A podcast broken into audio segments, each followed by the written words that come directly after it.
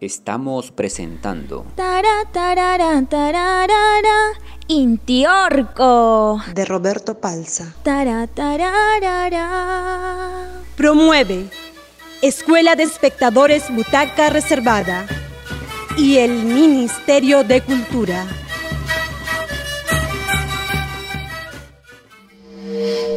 y se produjo un gran eclipse lunar en la tierra de los chulpas, hacia donde viajó una energía centellante que bañó de luz cósmica el traje de Mariana, otorgándole poderes sobrenaturales. Mamacona, mira, mira hacia el cerro Pachamama.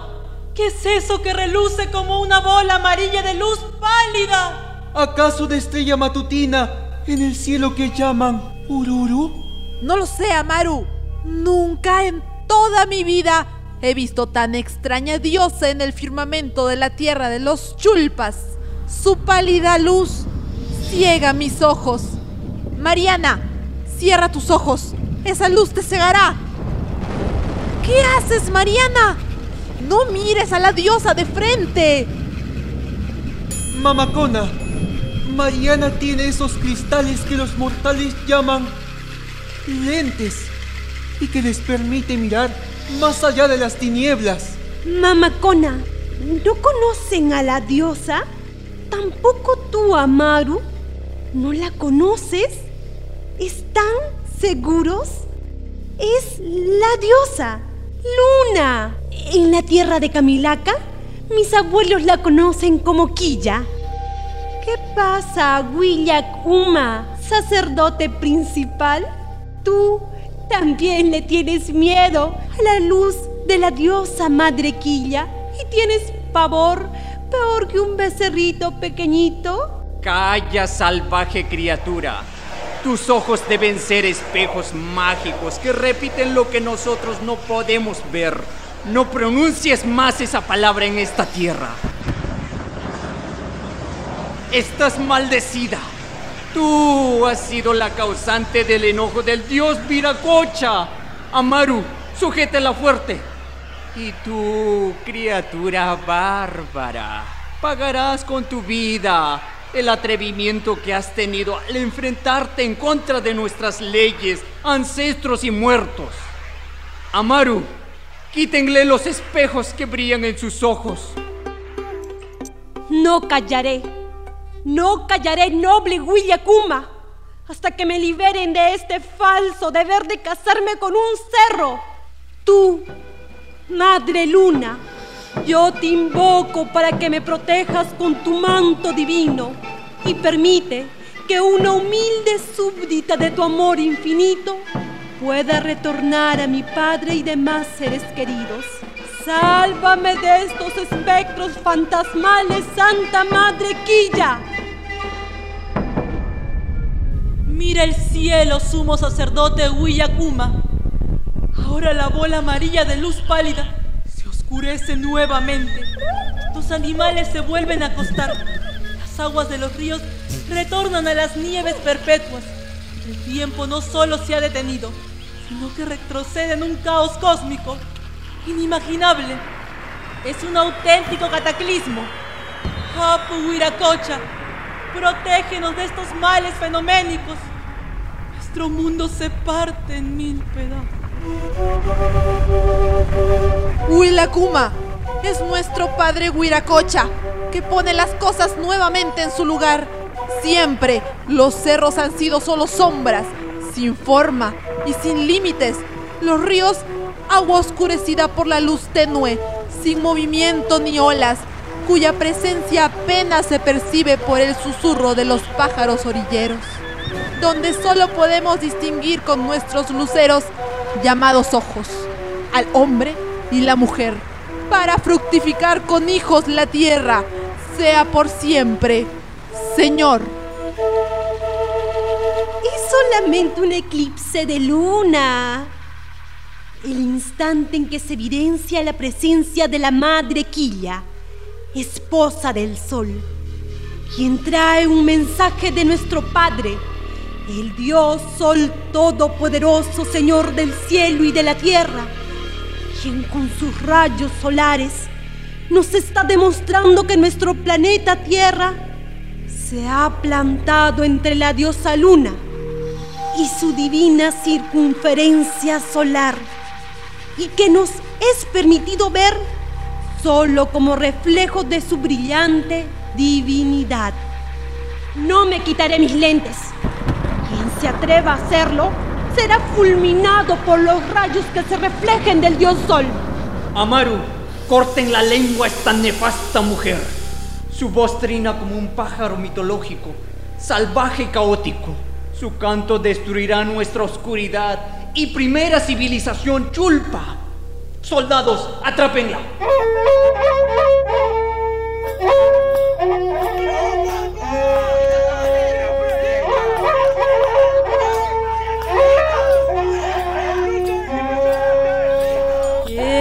La palabra y mandato de nuestro Dios Sol, el verdadero Dios Padre Huiracocha, Padre nuestro, que estás en los cielos.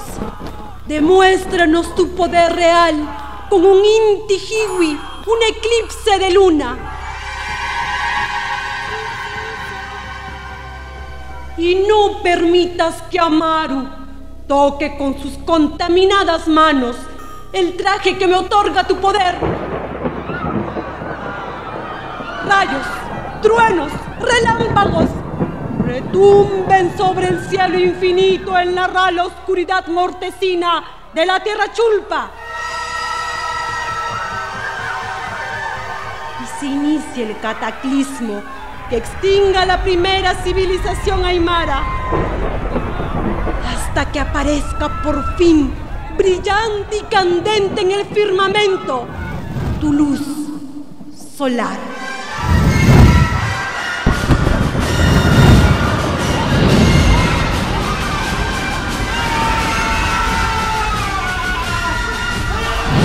Nuestros ojos se encienden como chispas de fuego. No vemos, no percibimos nada ni a nadie. Muero en tu gloria, Padre Apuhuiracocha y Lapa, auténtico Dios de los chulpas. Fuego, ven, arremete contra mi cuerpo y vestidos. Te pido, mi Señor, que mis huesos humeantes descansen en la cueva de los gentiles, para renacer en otro tiempo bajo la forma y semilla de un nuevo árbol. Maldita seas, mujer extranjera y salvaje. Yo maldigo tu lengua y la condeno a que olvides la voz de tus ancestros aymaras y encierre en tu garganta el aire que impida a tus descendientes respirar con normalidad entre las sierras, punas y altiplanicies. Fuego, devórame. Te espero en mi fatalidad. Los sapos negros dicen que al poco tiempo los primeros pobladores aymaras murieron calcinados bajo el fuego.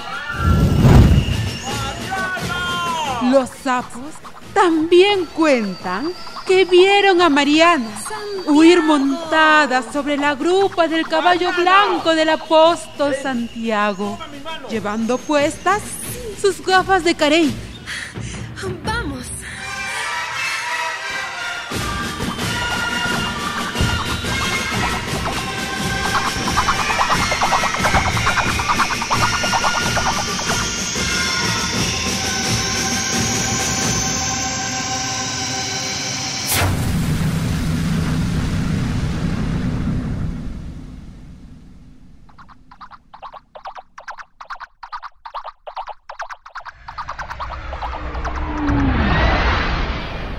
Santo patrón la condujo sana y salva hasta el mismísimo pueblo de Camilaca. Así fue que la noche se convirtió en día. El sol se alzó en el cenit en un inti chica de mediodía. Nada quedó de la ancestral primera civilización del altiplano. Entonces, Santiago Apóstol volvió a salvarme de un cataclismo. Después se hizo el silencio y la desmemoria. destejidos por el rumor de una leyenda antigua que no pocos campesinos empobrecidos repiten sin cesar, como fue la creación del hombre y la mujer Aymar en el universo. Hasta que nuevamente me encontré sin poder explicármelo con claridad en el pueblo de mis abuelos, Camilaca. Gracias, Santo Patrono Apóstol Santiago. Nunca podré agradecerte demasiado el cómo me salvaste de esta pesadilla tan extraña, donde creo que querían casarme con el cerro de enfrente. En el nombre del Padre, del Hijo, del Espíritu Santo. Amén. Mariana. Abuela, abuelo Matías, los he extrañado tanto, tanto en tan corto tiempo. Mariana, por fin te volvemos a ver. ¿Dónde estuviste? Te hemos buscado toda la noche, por todos lados. Saliste de la casa sin decirnos nada y sin que pudiéramos imaginarnos dónde estarías. Nos has dado un gran susto. ¿Con quién hablabas hace un momento? ¿Dijiste algo de una boda? ¿Y ese anaco que llevas puesto? ¿Dónde lo conseguiste? ¿Con quién hablabas? Con nadie, por supuesto. Estaba hablando sola. El anaco me lo encontré. Abuelo, ¿dónde está el puñal de plata que anoche tenías en tu mano alzada? Son ustedes los que me dieron un gran susto. Los escuché hablando, que querían clavarme un puñal de plata en el pecho. ¿Es cierto eso? Tu abuelo, Mariana, que me hace renegar.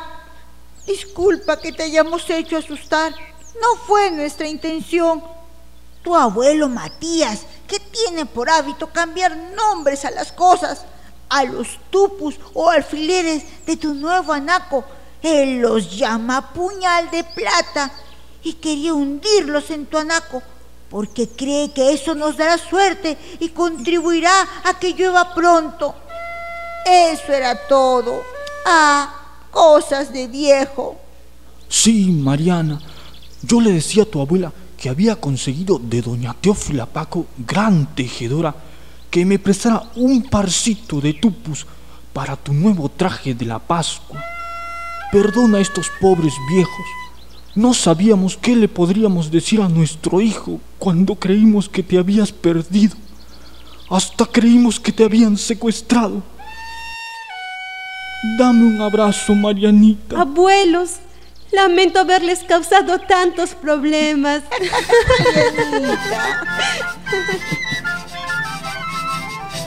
Dos meses después, Mariana por fin pudo visitar nuevamente la tumba de su madre en Tacna. Lucía tranquila, vistiendo un traje moderno, ceñido al cuerpo, de color rojo con rayas negras, una camisa blanca y una chompa de lana de meditación de color naranja. Llevaba lentes oscuros y miraba distraída su celular nuevo, mientras escribía rápidamente. Hola, abue. Estoy con mi papi. Y es extraño ver nuevamente los cerros de arena que encajonan el valle del río Caplina. La fiesta de la Pascua en Camilaca hace ya dos meses fue genial.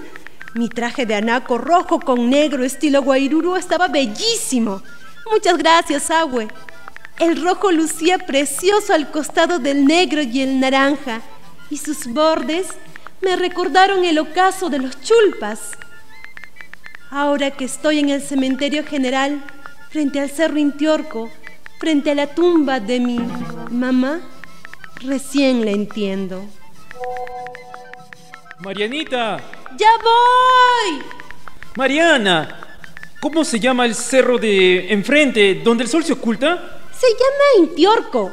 Inti es sol y orco o urcu es macho. Le dicen sol macho o cerro del sol. Donde se amarra el sol, así dicen.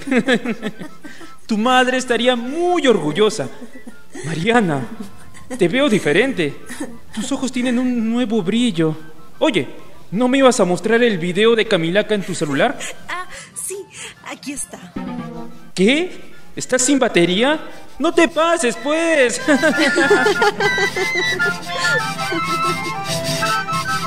Ese día, Mariana y su padre Caminaron juntos por la alameda. Su columna lucía erguida, encajada en su forma y sus límites. Ser una mujer aymara actual, como su madre y abuela, era un reto, una aventura por vivir. Destino que la Naco le ayudó a encontrar. El asma era un recuerdo, una cicatriz que llevaba tatuada en el alma. Caminaron silenciosos toda la avenida, disfrutando al máximo ese perfecto y misterioso instante en soledad, unidos por el recuerdo de una mujer y una semilla llamada Guairuro.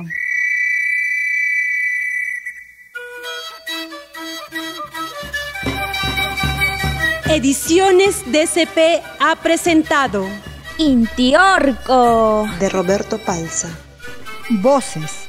Mariana, Mary Ramos, periodista Roberto Palza, abuela Rocío Moreno, abuelo Matías Alonso Sanizo, apóstol Santiago Diego Suaña, Amaru Ernesto Calderón y Mirta Corrales, Huillac Uma, Max Quispe, Mamacona Celeste Maza, padre Diego Suaña.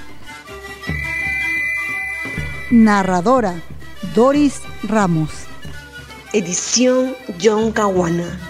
Técnico de sonido Juan Carlos Araníbar. Dirección sonora Roberto Palza. Promueve Escuela de Espectadores Butaca Reservada y el Ministerio de Cultura, Perú 2020. Hasta pronto.